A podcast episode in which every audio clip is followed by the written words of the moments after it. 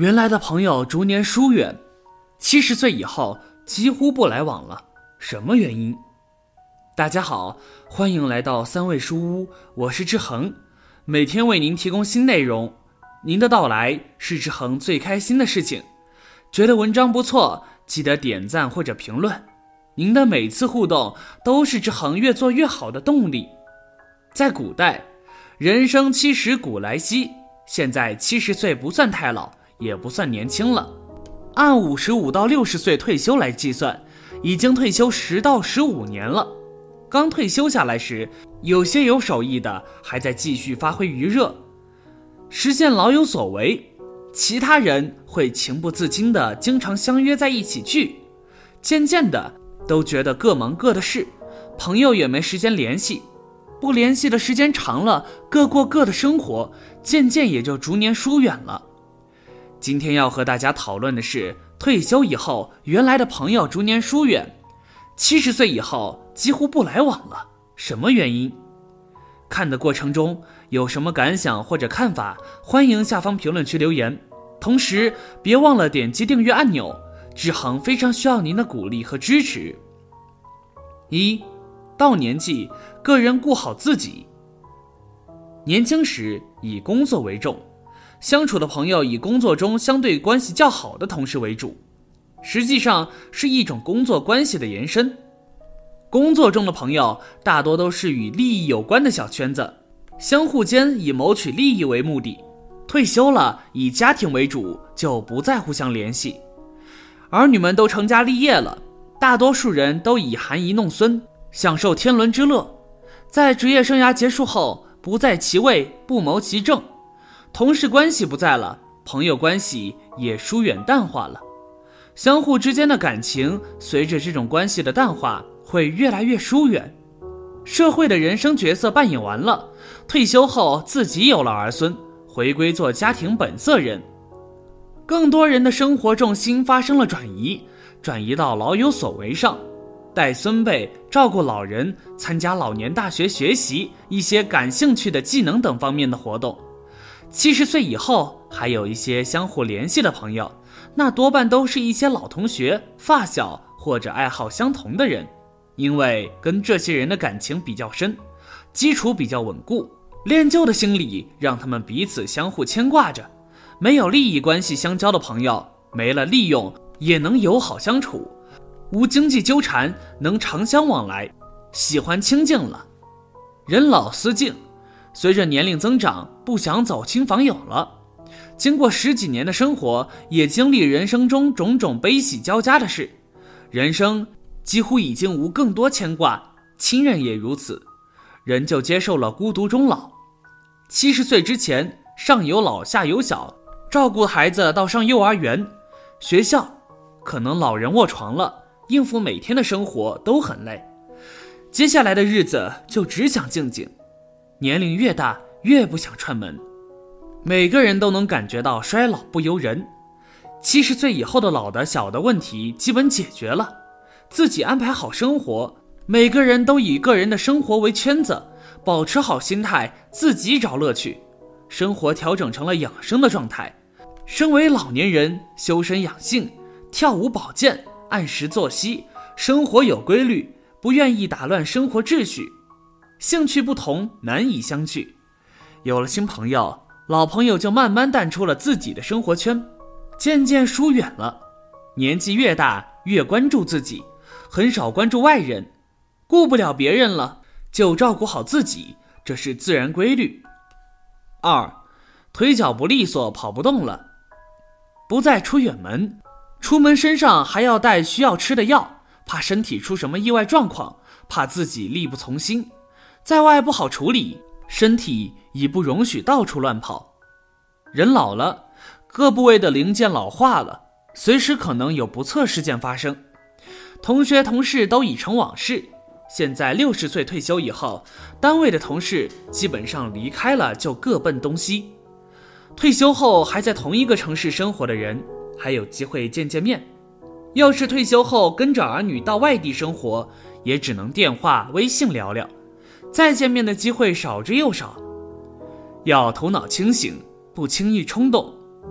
到这个年龄，往往因身体等原因疏远是正常的，因为年岁不饶人，腿脚不方便，视力不佳，出门发生危险的风险会大增。老话说：“六十不留言，七十不留宿，八十不留餐。”因为年纪大了，逻辑思维不够清晰，经常会说错话，导致得罪人。到了七十岁的时候，就尽量不要在其他人家中留宿。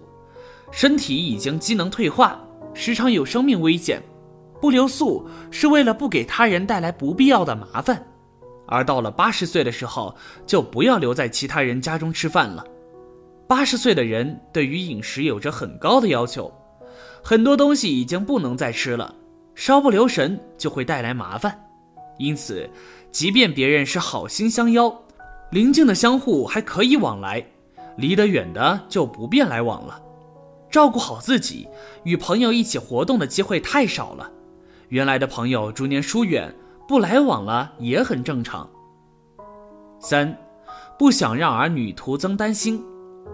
年龄大了，思维逐渐固化，对社会新生事物的接受能力越来越低，逐渐成为被时代抛弃的边缘人。不想争，不想追名逐利了，也怕家里子女不放心。退休后。一般人都会有意识的主动缩小交友圈，老了没有更多的事情需要去处理，生活范围缩小了，几乎就在家附近活动。以后的日子不想麻烦别人，不给别人添麻烦，有点什么事忍一忍了，让一让就过了。说到底，能有多大的事？有些事可办可不办就不办，心中无事了，无牵挂。退休以后，跟孩子们一起生活了，每次出门聚会还要牵动孩子们担心，甚至需要帮助，也不想给孩子们增添麻烦、增添负担。年过七十，还是少聚会或者不聚会，聚了也不劝酒。七十岁前有人联系，都比较愿意参与活动，参加同学、朋友、同事聚会，酒喝不了几口。每次都大同小异，没有什么新意，也没参加的愿望了。七十岁后，有些人也渴望叙旧，但联系的人少了，儿女们也担心，万一有个闪失，老人们心理上不舒服。参加的人少了，组织者也没心情组织了。所以，志恒认为，有的人在外发挥余热，老有所为；有的人在家为家人提供服务；有的人先后走了。随着年龄增大，需要照顾，自顾不暇，也没精力去社交了。七十岁，在自顾不暇的窘境下，互帮互助的能力也逐渐丧失。不要再给别人添麻烦的想法便会油然而生，最后几乎不可能往来了。主动也好，被迫也好，疏远也再正常不过了。说到这儿，有什么自己的感悟和看法呢？快在下方那个评论区留言吧，别忘了点击订阅，随时与千万中老年朋友们在线交流。其实退休后学会独处是最好的长寿养生之道。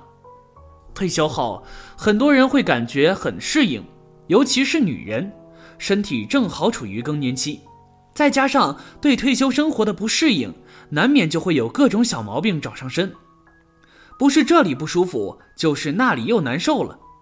李姐五十岁退休后没有事情可做，孙子姥姥带着，家里老人又不在世了，本是最轻松的时候，可不知道为什么，越来越感觉自己哪里都不得劲儿。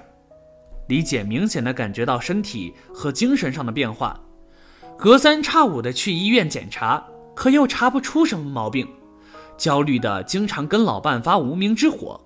后来，在老伴的鼓励下，李姐给外地的好友打电话，她带着自己的太极符，背上行囊，来一场说走就走的旅行。